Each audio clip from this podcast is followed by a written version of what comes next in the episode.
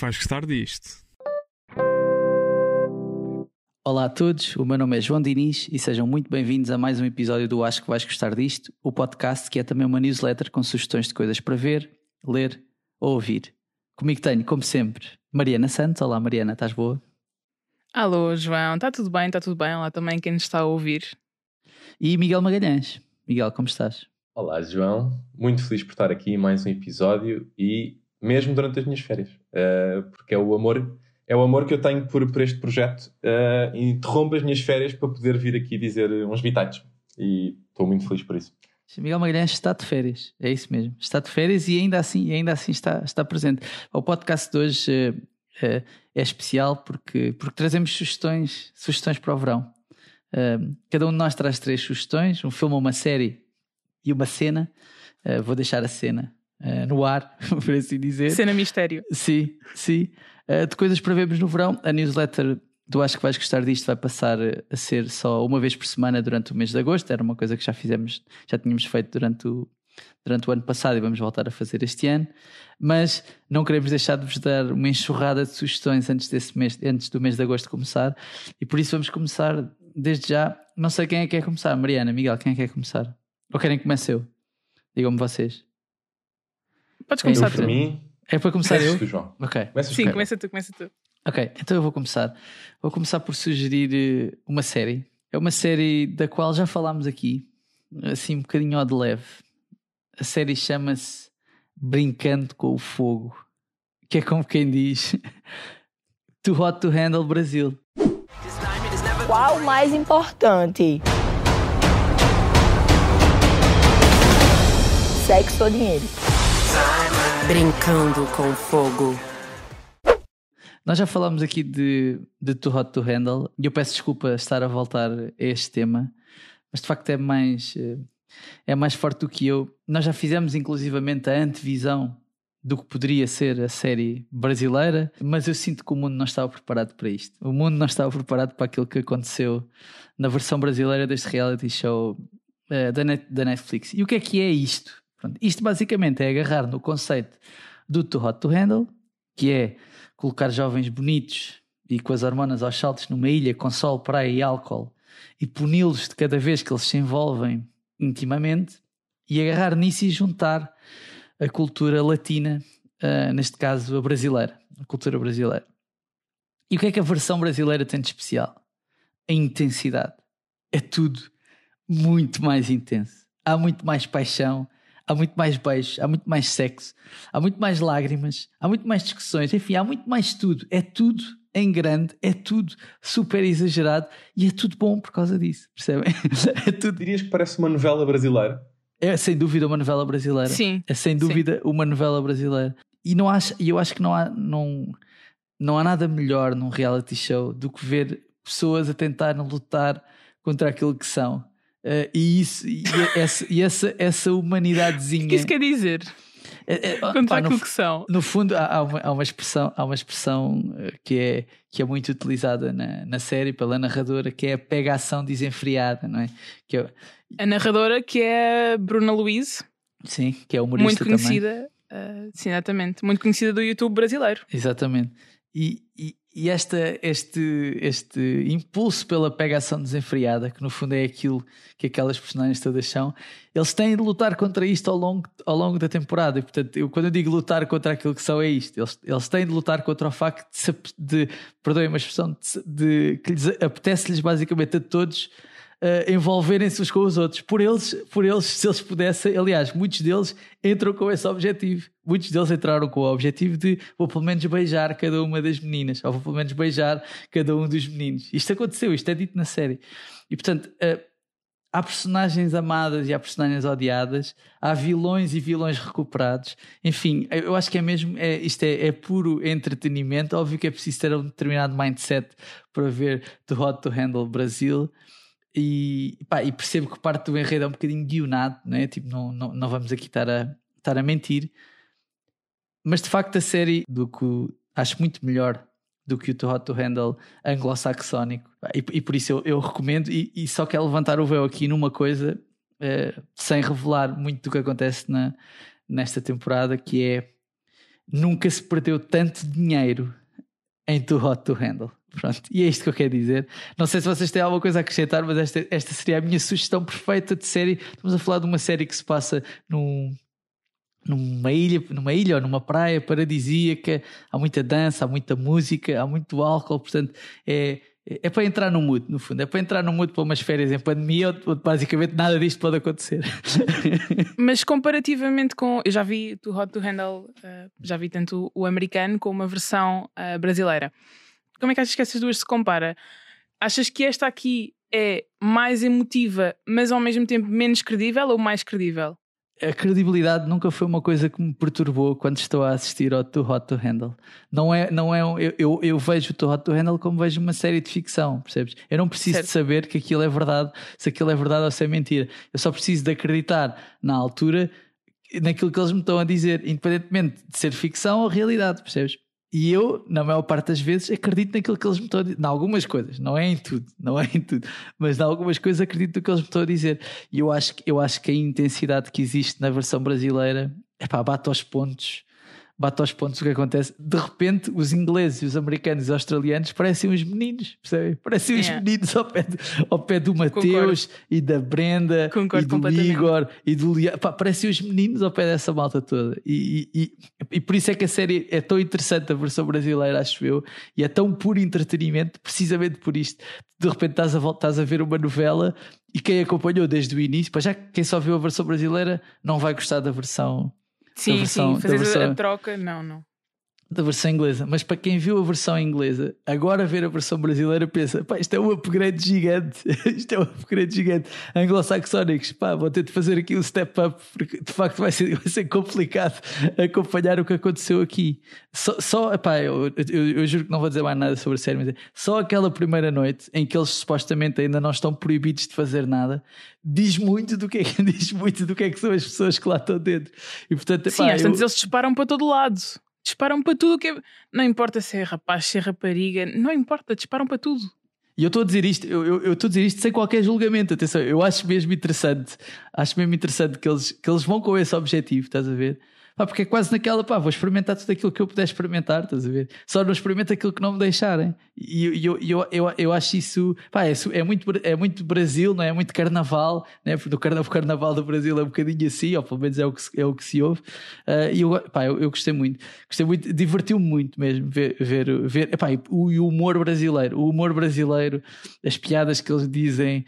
Uh, eu lembro quando os rapazes, quando veem as, as, raparigas pela primeira vez, um deles diz, um deles diz qualquer coisa como uh, Jesus disse: Porta-te bem e eu te recompensarei. Estás a ver? Assim que, assim que elas estão a vir. Mas isto dito de uma maneira engraçada, atenção.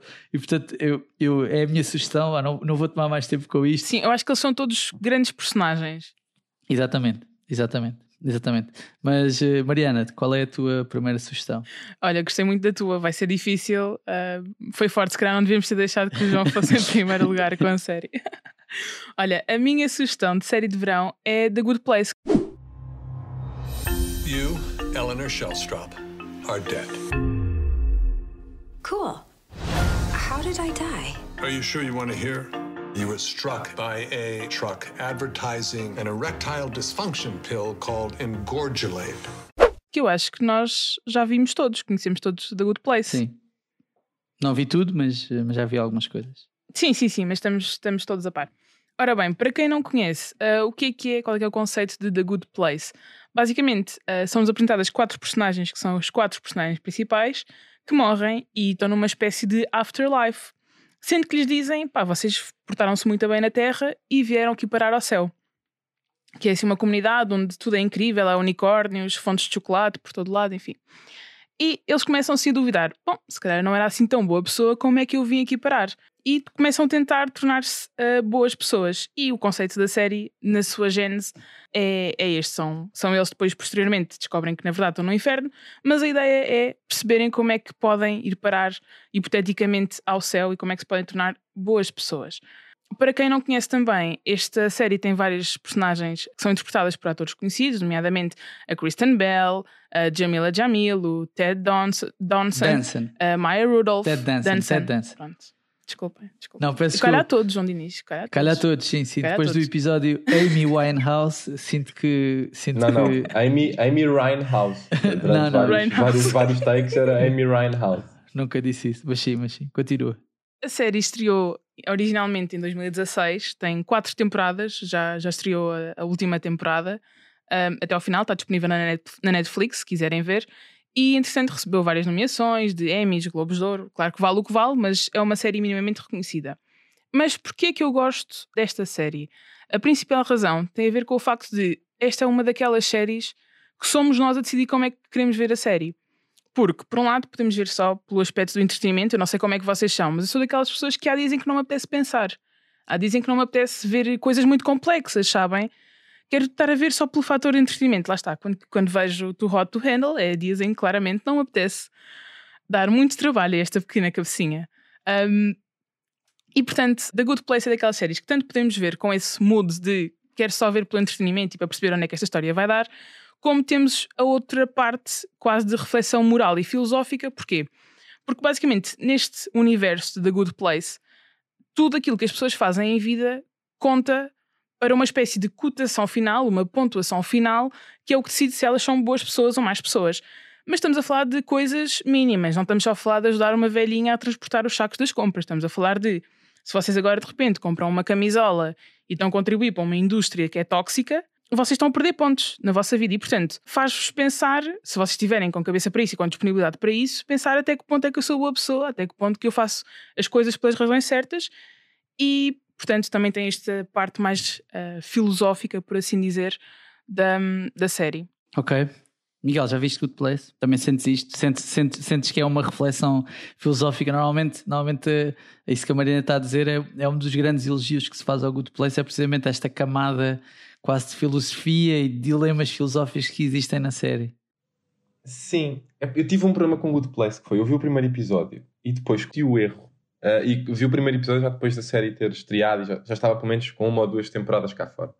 E depois cometi o erro de ir ler uma review ah, da primeira temporada. E descobri, digamos, um twist que existe na série no final da, da, da primeira temporada, que eu obviamente não vou dizer qual é. Só que estragou um bocadinho a coisa para mim e eu não vi mais. E portanto, se calhar agora pode ser uma boa altura, uh, estando de férias, para dar uma oportunidade da Good Place.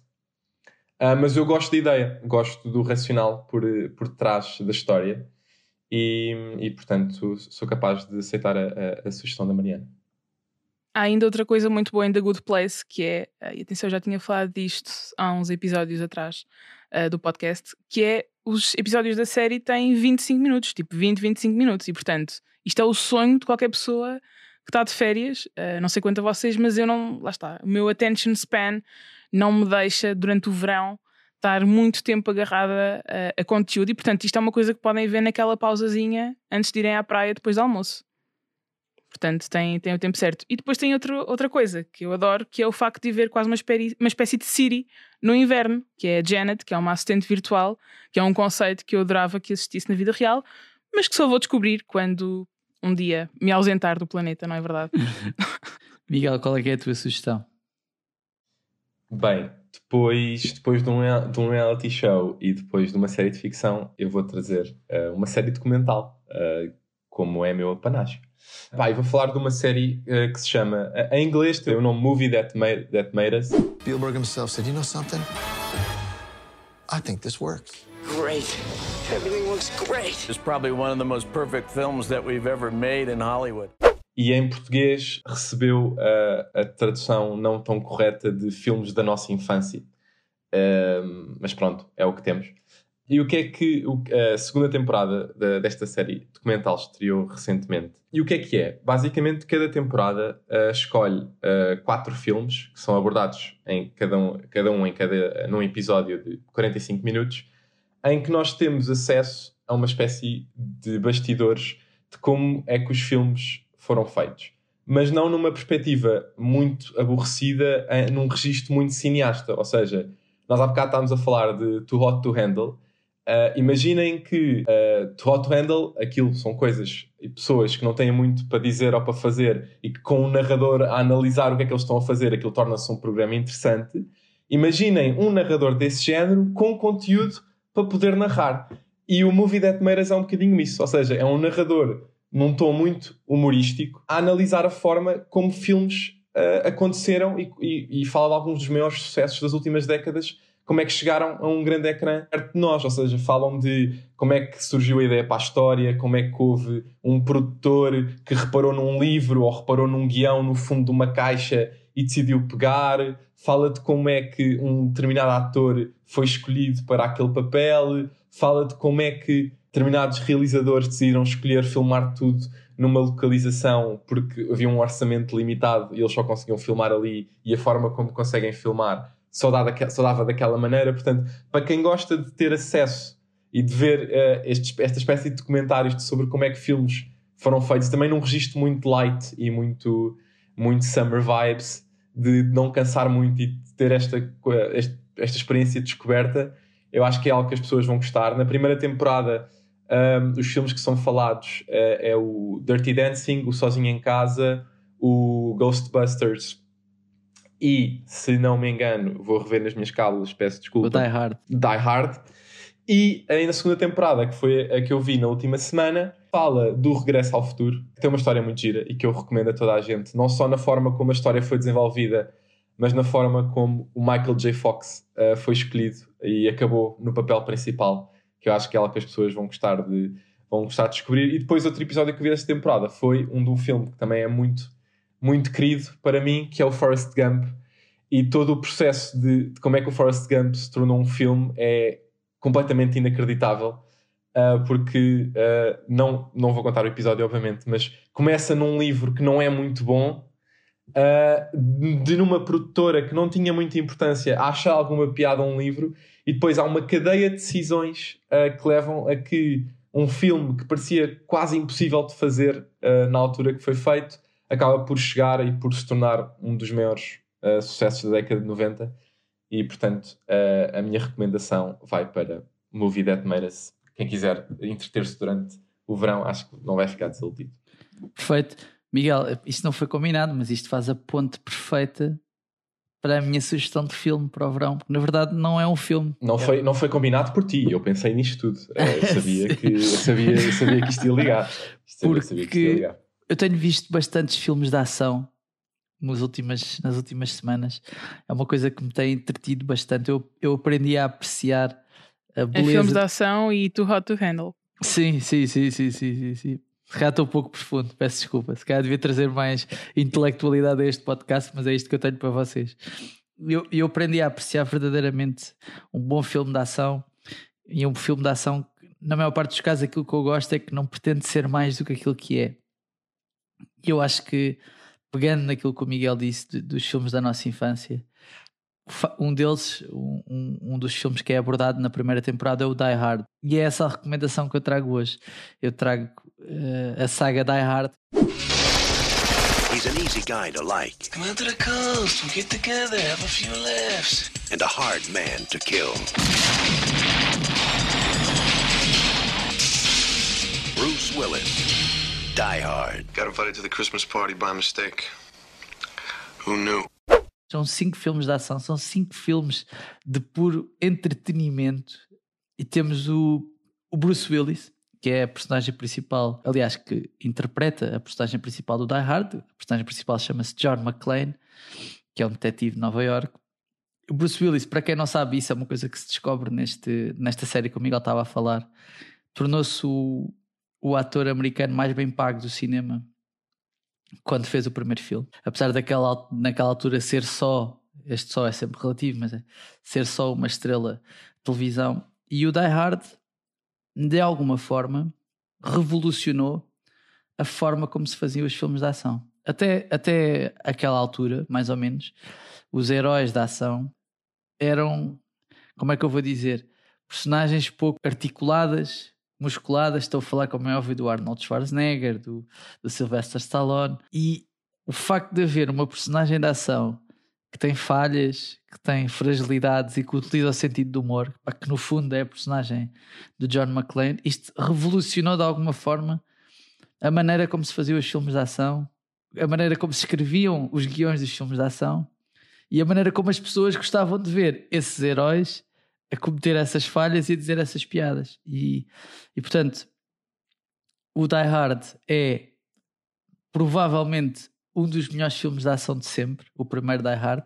Tem um dos, um dos vilões mais interessantes de sempre, que é o Hans Gruber, que é, que é interpretado pelo Alan Rickman, que para a geração mais nova vale a pena dizer que é o Snape do Harry Potter. Se calhar isto assim pode ser que, pode ser que lá chegue, mas é, ele é muito mais do que isso, este ator. Atenção, é, é importante dizer isto. Uh, e portanto, eu acho que, uh, e não me vou alongar muito, porque não, não há muito mais para dizer sem ser isto. São filmes por entretenimento, são histórias do bem contra o mal, do um vilão contra alguém que está a tentar salvar, uh, salvar isso. E, é e, são filmes, ou primeiro, pelo menos o primeiro filme, mudou a forma como os filmes de ação eram feitos. E, portanto, acho que pelo menos por essa curiosidade devem ver e, portanto, vejam a mestria com que o Bruce Willis desempenha o papel do John McClane. E a minha última sugestão é vibrem com o momento em que ele diz, em todos os filmes, uma das mais emblemáticas frases da história do cinema, que ficou conhecida por, eh, por ter sido dita no primeiro Die Hard e que foi dita nos, nos filmes seguintes, que é o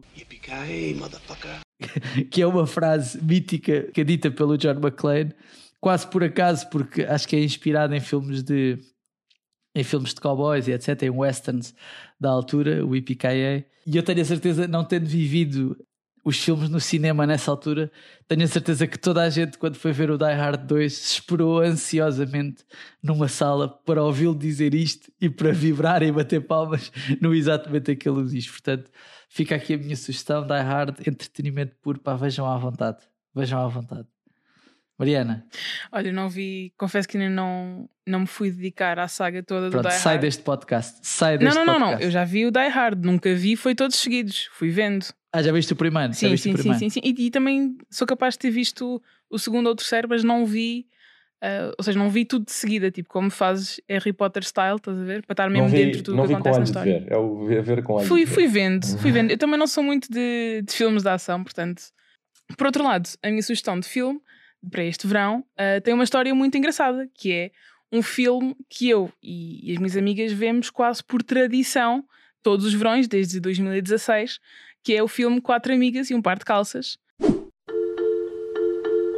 We were best friends and about to spend our first summer apart. How about the sweaters? You try them on. But a pair of pants Ta-da! would keep us together. You think that a pair of jeans that fits all three of you is going to fit all of this? This summer, we'll share them equally and they'll travel among us. É um filme que tem quase tantos anos quanto eu. Isto é um bocado triste, dito assim. É um filme que estreou em 2005. É um daqueles teenage movies do, do início dos anos 2000. Portanto, temos direito a todo o tipo de clichês, desde a mistura de padrões, às calças de cintura descida. Bom, é toda uma planóplia de, de bom gosto ah, de filme. O que é que é o Quatro Amigas e um Par de Calças? Tal como diz o título, o filme fala de quatro amigas que andam no liceu e que vão passar as primeiras férias de verão separadas que foi o que aconteceu em 2016 com essas minhas amigas, quando foi o ano em que íamos todas para a faculdade e ia cada uma para o seu lado, e por isso é que começámos a ver este filme, e desde então todos os verões nos reunimos, ligamos o DVD, old school style, e hum, desligamos a internet e, e ficamos ali a ver o filme. E basicamente essas amigas, uh, ia cada uma para o seu lado, uma foi para a Grécia, outra ficou a trabalhar, a outra foi para a, para a outra ponta dos Estados Unidos, e decidiram arranjar uma forma de as unir, que foi um par de calças que elas usavam durante X tempo e depois passavam à próxima, iam mandando por correio e mandavam uma cartinha a contar o que é que lhes tinha acontecido com esse par de calças. Podia ser um livro do Nicholas Sparks, estou a sentir. Podia, podia, Podia podia, podia. Uh, não é do Nicholas Sparks, mas é inspirado de facto no, numa novela. Numa novela, ou seja, numa novel, num, num livro. Um, e porquê é que eu gosto tanto deste filme? Para além de todo o contexto de, de ser um filme dos anos 2000, de ser um grupo de amigas, de todos esses clichês que fazem deste filme um filme super ligeiro e que não tem assim tantas camadas, um, este filme foi o primeiro papel para muitas das protagonistas. Portanto, as quatro protagonistas são a Amber Tamblyn, que de todas é capaz de ser aquela menos conhecida. Depois temos Espera, a Alexis para- Bledel. Espera, vamos ajudar as pessoas a situar quem é Amber Tamblyn. Qual é, qual é A Amber Tamblyn, posteriormente, só, só apareceu em Doctor House, se não me engano, House, fez uma side character. Exatamente, exatamente. Sim, mas não, nem sequer a, a personagem, eu não domino Doctor House, mas a personagem não é sequer uma das Não, ah, principais. eu posso dizer-te até que era, era, ela era um pequeno gênio que, que, que entrou no Doctor House, sim, e que depois basicamente não quis mais. eh, ou seja, era uma miúda muito nova na altura, a personagem dela era esta, era uma miúda muito nova que queria ser, eh, queria ser eh, médica diagnóstico, não é? E, mas que depois fartou-se fartou daquilo e, e foi-se embora. Fez, fez poucos episódios, mas fartou-se daquilo e foi-se embora. Pronto, basicamente é isto. Foi o que eu tinha lido, foi que Amber Tamlin não, não ligou muito depois à indústria. Depois temos também a Alexis Bledel, que fez Gilmore Girls, que era a filha. Este nome todas conhecem, que é Blake Lively. Quem não? toda a gente, toda a Uh, gente Gossip conhece, Girl. toda a gente conhece Black Lives. Quem, Gossip Girl, um, a parceira de, de Ryan. Não, não, desculpa. Ryan não, Reynolds? peço desculpa. Desculpa, Ryan Ryan Reynolds, é que Reynolds é o é que é o parceiro de dela. É o parceiro dela. Pois, sim. É- é- eles disputam um bocadinho, por acaso, esse spot são um do outro, no fundo. Mas queria só dizer uma coisa sobre eles, que eles são provavelmente o casal mais engraçado da cultura pop do mundo. Sim, o melhor casal. Sem Vocês já dúvida. viram o Instagram Pá, deles? sem dúvida. Tanto Fortíssimos. da Blake como do, do Ryan. fortíssimos, Incrível, incrível. fortíssimo. Olha, lá está, uma boa sugestão. é, Uma sugestão já aqui à parte que é o Instagram do Ryan Reynolds e o Instagram da Blake Lively e ambas as contas de Twitter. Por favor, façam isso.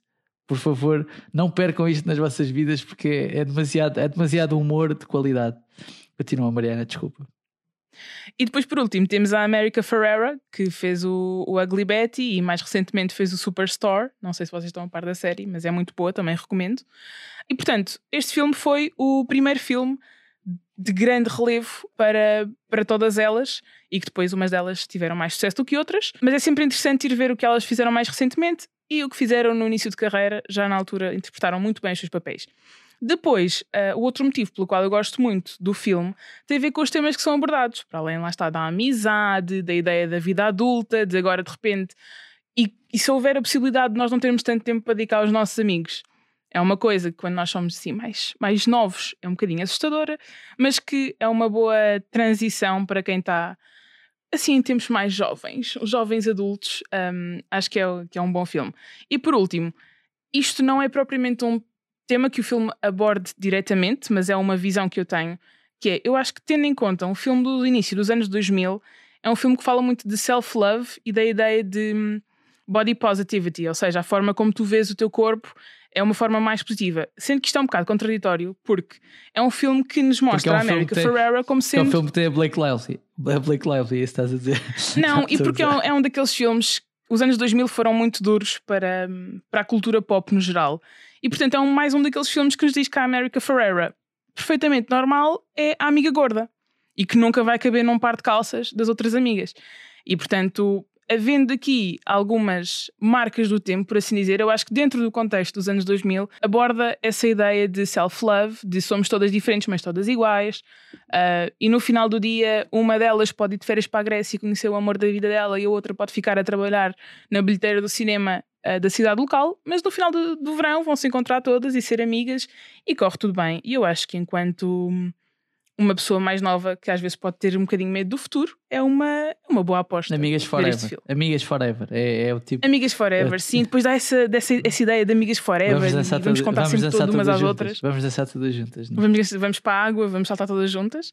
E pronto, se virem e gostarem de, de Quatro Amigas e um Par de Calças, sempre têm um segundo filme, que saiu uns anos depois, e em 2019 houve uns rumores de que se estão a trabalhar num terceiro filme. Desde então não houve novidades, mas estou a assumir que estão ali a trabalhar nele, está bem, está a ser bem trabalhado. Muito bem, Miguel.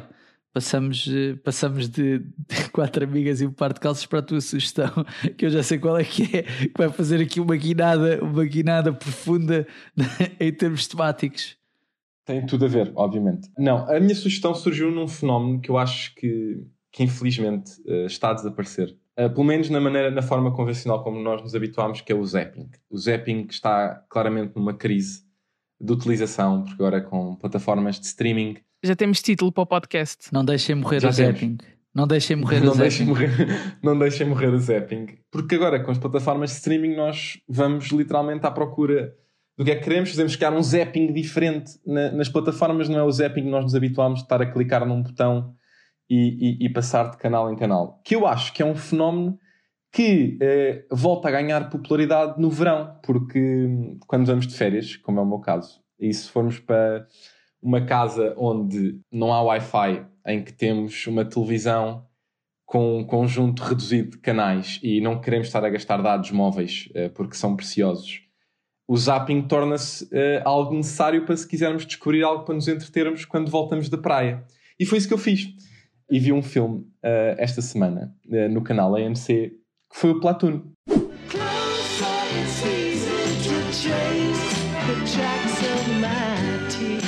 The first real casualty of war is innocence. The first real movie about the war in Vietnam is Platoon que é um dos filmes históricos uh, do cinema americano e que vem numa onda de filmes sobre a guerra do Vietnã, que foram surgindo no final da década de 70 e 80, como o Deer Hunter, o Apocalypse Now, o, o Good Morning Vietnam, o Full Metal Jacket, ou seja, foi ali um, um conjunto de filmes emblemáticos sobre um período muito importante da história dos Estados Unidos, não, não pelas melhores razões, uh, porque foi uma guerra onde, onde, onde morreu muita gente, Uh, mas que é um grande filme. E foi um filme que em 1987, para quem se interessa por estas coisas, para definir se, se deve ou não ver o filme, foi um filme que em 1987 ganhou quatro Oscars, incluindo o de melhor filme, o de melhor direção, o de melhor eh, edição de filme uh, e o de melhor edição de som. Uh, e o que é que o filme mostra?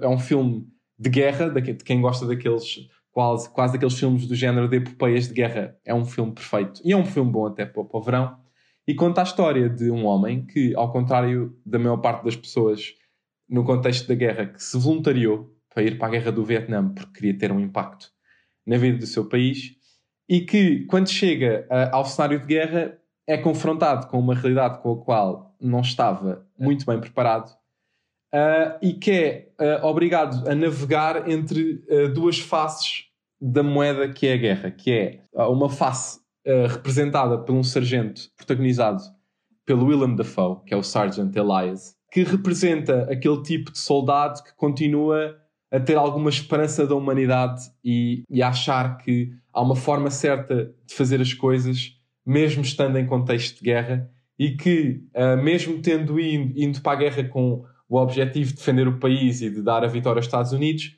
a guerra mudou um bocadinho a perspectiva dele sobre o que é que de facto estava ali a acontecer e ele conseguiu manter um bocadinho essa humanidade e é também, se quisermos, uma espécie do sargento cool que gosta de fumar umas coisas com o resto do batalhão, consegue ter boas conversas e é claramente um, uma das pessoas que as, que, que as, pessoas gostam mais naquele pelotão.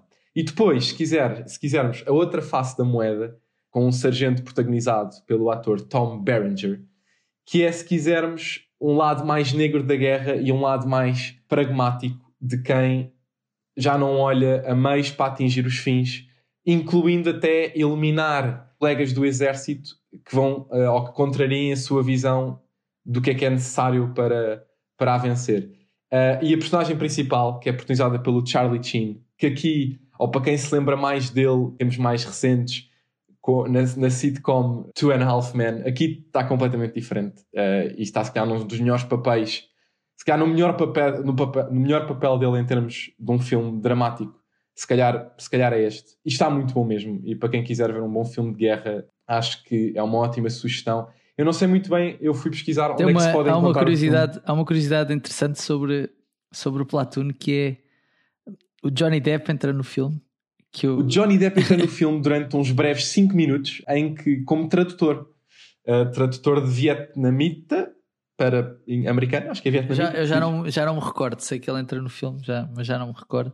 E, e o que o Miguel estava a dizer é, é, é, muito verdade, porque este, este filme, eu vi o filme quando era, vi o filme pai quando tinha 15 ou 16 anos, marcou-me imenso, já não vejo há algum tempo, portanto agora também fiquei com, com vontade de ir ver. De quando é que é o filme? 1986. Filme é 1986. 1976. Sim, mas vem um bocadinho no seguimento de uma série de filmes que foram feitos eh, no final dos anos 70 e no início dos anos 80, até final dos anos 80, vá, sobre a própria guerra do Vietnã. E, e de facto são filmes que te mostram como é que a guerra era vivida de várias perspectivas, a guerra do Vietnã de várias perspectivas, e que se calhar, fazendo aqui uma ponte para um filme recente, que é o filme do Spike Lee da Five Bloods, que, que quase que recupera, vamos dizer assim, parte desse parte desse imaginário que muitas vezes é esquecido e que é super traumático para quem é americano e para quem viveu isso. E uma das coisas fixas do próprio Platoon é que é, é realizado pelo Oliver Stone, que, que, entre outros, que entre filmes mais conhecidos dele, se calhar são o Scarface e o Wall Street, ou o Gordon Gekko e o Michael Douglas a protagonizar, e o próprio filme é baseado na experiência dele como soldado na Guerra do Vietnã, ou seja, ele, ele aliás, além, além, além do Platoon, também é o realizador do Nascido para Matar, o Nascido a 4 de Julho. Nascido a 4 de Julho, Nascido a 4 de Julho, são também sobre o Vietnã e, e portanto há muito é muito duro, essa, é muito essa, duro esse filme também. O Nascida, é 4, o Nascida 4 de Julho é um filme particularmente duro com o Tom Cruise Sim. já agora. E tem, pronto, e acho, tem a particularidade, se calhar não sei, como é, não, não sei ao, ao, certo como é que aconteceu nos outros filmes mas o próprio realizador e, e guionista do filme foi alguém que esteve na guerra e que partilhou a sua experiência através desses filmes, portanto se calhar a dureza passa também um bocadinho por aí, porque há um toque de, de personalidade que, que, que o torna mais próximo mesmo de quem não teve nada a ver com com, com a guerra. Bom, Mariana, agora, não, agora sou eu. Sou eu, não é? És tu. Sim, és, és tu, tu, és tu, João. És tu, tens a tua cena mistério. Não mudes, não, não, não estragues agora a ordem disto. Não, não, não estragues peço, peço desculpa, peço desculpa. Até porque o Miguel tem uma incrível cena mistério, portanto tem de ficar para o, para o fim. Não, a minha, a minha sugestão, e eu aqui vou entrar em modo old school uh, e falar de uns OGs dos podcasts. E provavelmente aquele que foi o primeiro grande podcast mundial, ou o primeiro grande fenómeno do podcasting mundial. Uh, estou a falar de Serial. This is a Global Tel-Link prepaid call from Adnan Sayed, an inmate at a Maryland Correctional Facility. From This American Life and WBEZ Chicago, it's Serial, one story told week by week. I'm Sarah Koenig. O Serial, que anos depois da origem é uma série uh, na HBO, basicamente é um, é um podcast de true crime que conta a história de Adnan Syed, que é um jovem, que foi um jovem condenado pelo assassinato da sua namorada na altura, que se, chama, que se chamava Amin Lee. O Adnan negou sempre ter sido o autor do crime, mas a verdade é que está neste momento a cumprir prisão perpétua pelo, por, pelo assassinato da Amin Lee. O podcast é incrível. Eu, eu não quero estragar de todo a experiência a ninguém. Eu, eu, eu, só trouxe isto porque numa altura em que se olha para os podcasts como claramente é, assim vai, vai ser difícil fugir a isto e, e fugir deste, deste modo de criar conteúdo através, através desta, deste, deste tipo de plataformas e do áudio, como são os podcasts. Aliás, nós estamos, nós estamos exatamente no podcast. Eh, eu acho que era bom, não só para quem, para quem gosta, mas também para quem um dia pode querer fazer, perceberem o que é que é o Serial e perceber quão incrível foi fazer aquilo há, há alguns anos e quão incrível é a experiência de uma história como aquela onde tu és levado, onde toda a gente é levado do início ao fim sem perceber exatamente de que lado é que está. E essa subtileza, essa, essa não.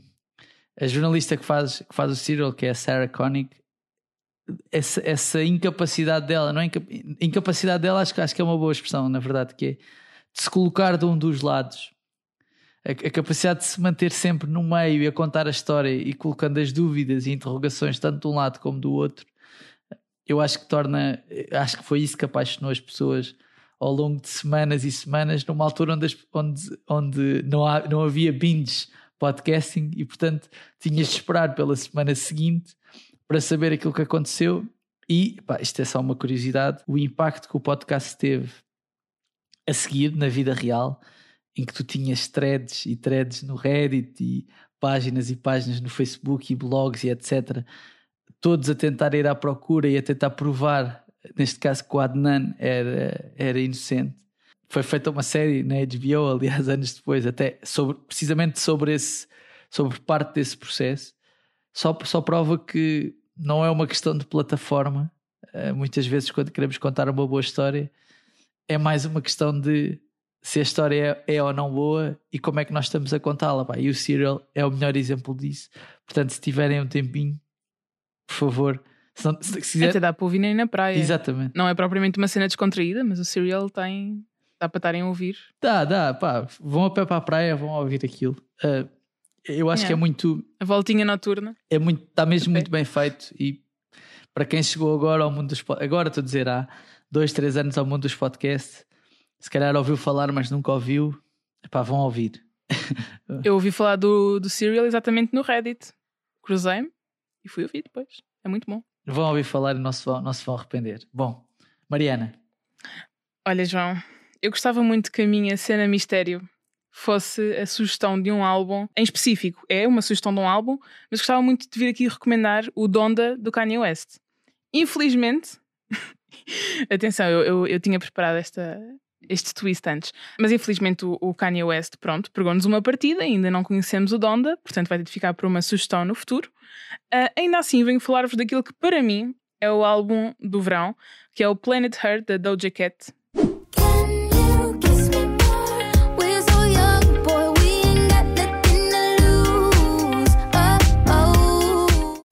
E atenção, quem me conhece bem já está farto de ouvir a Doja Cat. Das pessoas não, assim, as pessoas não te conhecem assim também, não te, não te preocupes. Não, há pessoas que me conhecem. Não, quem lê a newsletter, eu já falei da Doja Cat na newsletter duas ou três vezes. Estou a brincar contigo. Eu falei do Kiss Me More quando saiu. Uma banda sonora regular nas tuas stories também. Uh, exatamente, exatamente. Quem quiser seguir, quem te quiser seguir, vai rapidamente encontrar uma panóplia de hits da, da Doja exatamente. Cat da Doja Cat, da, da Nicki Minaj, do, do The Weeknd, mas, mas pronto. Uh, ora bem, o Planet Heart tem aquela que eu considero ser a música do verão 2021. Eu acho que há sempre uma música que domina o verão e que associamos sempre ao verão de, de determinado ano, sendo que eu acho que se já estamos já passámos, já estamos uh, dois terços praticamente do verão de 2021 e eu sinto que estamos muito pobrezinhos em músicas de verão. Não sei como é que vocês sentem, se calhar é só o meu radar que está virado para outros lados, mas eu sinto que temos pobrezinhos nisso. Não, há aí, há aí, uns, há aí uns, umas novas, uns novos sons latinos a surgir a surgir que, que, que, podem ser músicas de verão. Epá, não há Mas um despacito. eu sinto que não nenhum, há um despacito. Nenhum tem, é isso. Não há um despacito. É, é isso, não há nenhuma que tem potencial de agora começar a bombar numa, num bar ou numa discoteca e está toda a gente a cantar. Temos, aquel, temos, aquelas, temos. temos aquelas músicas brasileiras do, que ficam virais no TikTok, né? Sim, sim, sim, sim, sim. Mas não sei até que ponto é que não é só naquela plataforma ou naquele tipo de pessoas. Hum. Mas pronto, acho que o mais próximo Acho que o mais próximo que temos de uma música deste verão é a Kiss Me More, que foi o primeiro single do Planet Her, que é uma música da Doja Cat com a SZA, que é incrível. E todo o álbum também é igualmente incrível, saiu no, no final de junho de 2021, há mais ou menos um, um mês, e, e é muito bom, não só por ser da Doja Cat, que é uma, uma artista que eu só por si adoro, não, não sei se conhecem a história da Doja Cat, mas a Doja Cat começou a ser falada em 2018. Ela é uma rapper, mas começou a ser falada especificamente por causa de uma música que é o Mu, que se tornou numa espécie de meme, em que era ela a rapar sobre ser uma vaca, enquanto estava vestida com um ânsia de vaca, tipo zero esforço a nível de hum, caracterização, com um green screen atrás, com imagens de pastos e de vacas a passar, enquanto comia um hambúrguer. E isso tornou-se num meme, porque pronto, uh, a, Doja Cat, a Doja Cat também não se pode considerar a primeira artista que conseguiu crescer graças ao TikTok, porque do que eu sei, o Say So foi assim a primeira música. Sim, foi uma das primeiras músicas TikTok. a viralizar. Não sei se foi a primeira, mas está de certeza naquele leque de primeiras músicas que antes de chegar às rádios tornou-se primeiro um sucesso sim, no TikTok e, nível e depois é que, mundial. depois é que saltou. Sim. Sim, sim, sim, sim, sim, E foi a nível mundial, enquanto, sei lá, por exemplo, as trends que o João estava a falar de, de músicas brasileiras acabam por ser mais uh, Portugal, Brasil, não, não expandem muito. A Say So foi bombou uh, em todo é, o mundo e portanto a Doja Cat é capaz de ter sido sim. a primeira artista a tornar-se num fenómeno do TikTok, exatamente. O álbum em si, o Planet Her, o que é que tem de bom? Tem primeiro tem todo o tipo de vibes, tem músicas para tudo. Tem música mais calminhas, tem vibes mais afro, tem vibes mais de rap, hardcore, que foi uma das críticas que foi logo feita quando o álbum saiu, foi não ser rap duro. Mas tem duas ou três músicas que são mais viradas para esse tipo de, de música. Temos o lado mais pop, e é um daqueles álbuns que estamos a ouvir. E eu sinto que esteja onde eu estiver, posso fechar os olhos e sinto aquele cheiro a protetor solar no ar, aquela brisa do mar, aquela, aquela pele ainda a cheirar a color ao final do dia, sabem? Sinto que consigo sentir isso, portanto tem tudo para ser um álbum de verão. E as letras vão estão de acordo com a tendência deste verão, que é o conceito do Hot Girl Summer. Não sei se vocês dois estão a par. Muito Não. Eu, eu, achei, eu, achei, eu achei que esse conceito era era essas, é o conceito do café abandonado. Tipo, parece-me Hot Girl Summer, não, não sei, é diferente dos outros Summers anteriores?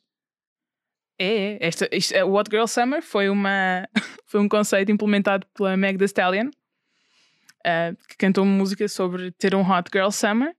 E, e este verão está toda a gente a querer ter um Hot Girl Summer Mas- e é, uma- é um estado de espírito no mas fundo em, Girl Summer. mas em, em contraponto com todos os outros verões onde as pessoas não queriam ter um Hot Girl Summer? Sim, queriam ter um summer mais calminho, tu queriam arranjar desde- tipo, um amor de verão. Mas, mas desculpa lá, mas desde quando, desde quando é que isso aconteceu? desde, quando, desde quando é que as Oh, pessoas. João, tu não estás a Oh, par, não João, estás a par dos movimentos. tempos. Não sejas boomer, João. Aceita. Isto é um Desde novo... quando é que as pessoas com menos de 25 anos. João, vais-me dizer que já tiveste um Hot Girl Summer na tua posso, vida? posso só dizer, vou só dizer isto. Desde quando é que pessoas com menos de 25 anos vão, vão de férias no verão à procura de não, não, agora o que eu queria era ir visitar bibliotecas. Pá, não, tipo, isso não. Não, mas a questão não é essa. Estás a ver? Quer a questão do Hot Girl damas. Summer não tem a ver com isso. Então tem a ver com o quê? O Hot Girl Summer tem a ver com o estado de espírito de vou aproveitar este verão sozinha, não vou estar comprometida com ninguém, vou estar a viver eh, my best life, em contrapartida com aqueles verões em que tu ias com os teus pais para o Alcachou de Portimão. Pronto, é essa a diferença. Porque a geração que está a implementar Certo. isso são pessoas da minha idade que. Ahm, cuja ideia. Não, mas é que não é novo. Eu só estou a dizer que não é novo. Pronto, A pronto. partir do João momento em que tu Diniz deixas. Foi a primeira pessoa em Portugal a implementar o Hot Girl Summer e quem não, não, acredita. Não, não, só quer dizer isto. Não, malta, só quer dizer isto. Só quer dizer isto que é. Não tornem, não vamos agarrar num nome, estás a ver? E só porque alguém deu o nome é uma coisa nova. Pessoas que passam férias sem os pais eh, e que têm 18, 19, 20, o, pá, o que seja, estás a ver? Não, iam, não vão para o verão à procura, a grande maioria de não, não, o que eu quero agora é jogar às damas e ler um livro. Tipo, isso não é o que acontece, percebes? Não é o que acontece. Mas pronto, mas pronto, se a Megan Thee Stallion disse isso, é porque de certeza que é novo. Pá, até agora nunca ninguém, nunca ninguém no, no mundo andou aí, nunca nenhuma, nem mulheres nem homens tiveram verões onde lhes apeteceu estarem leves, livres, leve, leves e soltos e, e poderem envolver-se com o que lhes apeteceu. Não, de certeza que é só agora, a partir, a partir do momento em que ela falou, é que passou a haver. Pronto, é esse o Summer. espírito. É exatamente esse o espírito, João. Ah, e ainda só para fechar aqui a questão, porque entretanto perdemos, estávamos a falar de Hot Girl Summer, ahm, mas o ponto principal é o Planet Her, que tem feats com alguns dos meus artistas favoritos que eu acho que são alguns dos melhores da atualidade, nomeadamente a Cisa, com quem tem o Kiss Me More, a Ariana Grande e o The Weeknd, icónico. Aí está. The Weeknd. The Weeknd fala-te ao coração, assim. Ai, não, não, Sempre. não estou pronta. Não estou pronta para um dia termos um episódio de, de Acho que vais gostar disso sobre The Weeknd. Acho que choro. Acho que choro. Sabem todas aquelas vezes em que o João Diniz fica com muita emoção na voz e vocês sentem que ele está a chorar a falar de uma personagem, de um ator. Talvez nas próximas nomeações dos Grammys, talvez o escolham. Não sei se. Vamos fazer um episódio especial porque o The Weeknd não foi nomeado. Outra vez. Miguel, antes de irmos embora, dá-nos a tua sugestão. A tua cena mistério, bora lá. Eu trouxe um podcast, uh, tal como o João, uh, que se chama Revisionist History. Revisionist history. Sometimes the past deserves a second chance. que é de um autor canadiano, do qual eu gosto muito, que se chama Malcolm Gladwell, que entre os livros mais famosos que ele tem, se calhar são o Tipping Point e o Outliers. E é um autor que gosta muito de ir pegar em temas ligados à sociologia, ligados à psicologia, ligados à educação e dar um, um olhar diferente, digamos assim. Gosta de revisitar fenómenos que fazem parte do nosso dia a dia e dar-lhes uma abordagem mais próxima para que toda a gente possa mais facilmente compreendê-los, de certa maneira. E é isso que ele faz no, no podcast dele, ou seja, ele, podcast já foi lançado há uns anos e, e a sexta temporada estreou agora há pouco tempo. E o que ele faz é ir, um, neste podcast em específico, vai a vários uh, acontecimentos ao longo da história e uh, dá-lhes uma nova lente em que um, há, há, uma, há uma coisa que se diz muito sobre uh, nós temos que olhar para certos acontecimentos, não com o olhar de agora, mas com o olhar daquilo que era na altura em que aconteceu. E o que ele faz é, é, fazer as duas coisas em simultâneo, ou seja, olha para as coisas com um olhar de agora, mas explicando a sua importância na altura e o que é que pode simplificar agora no presente.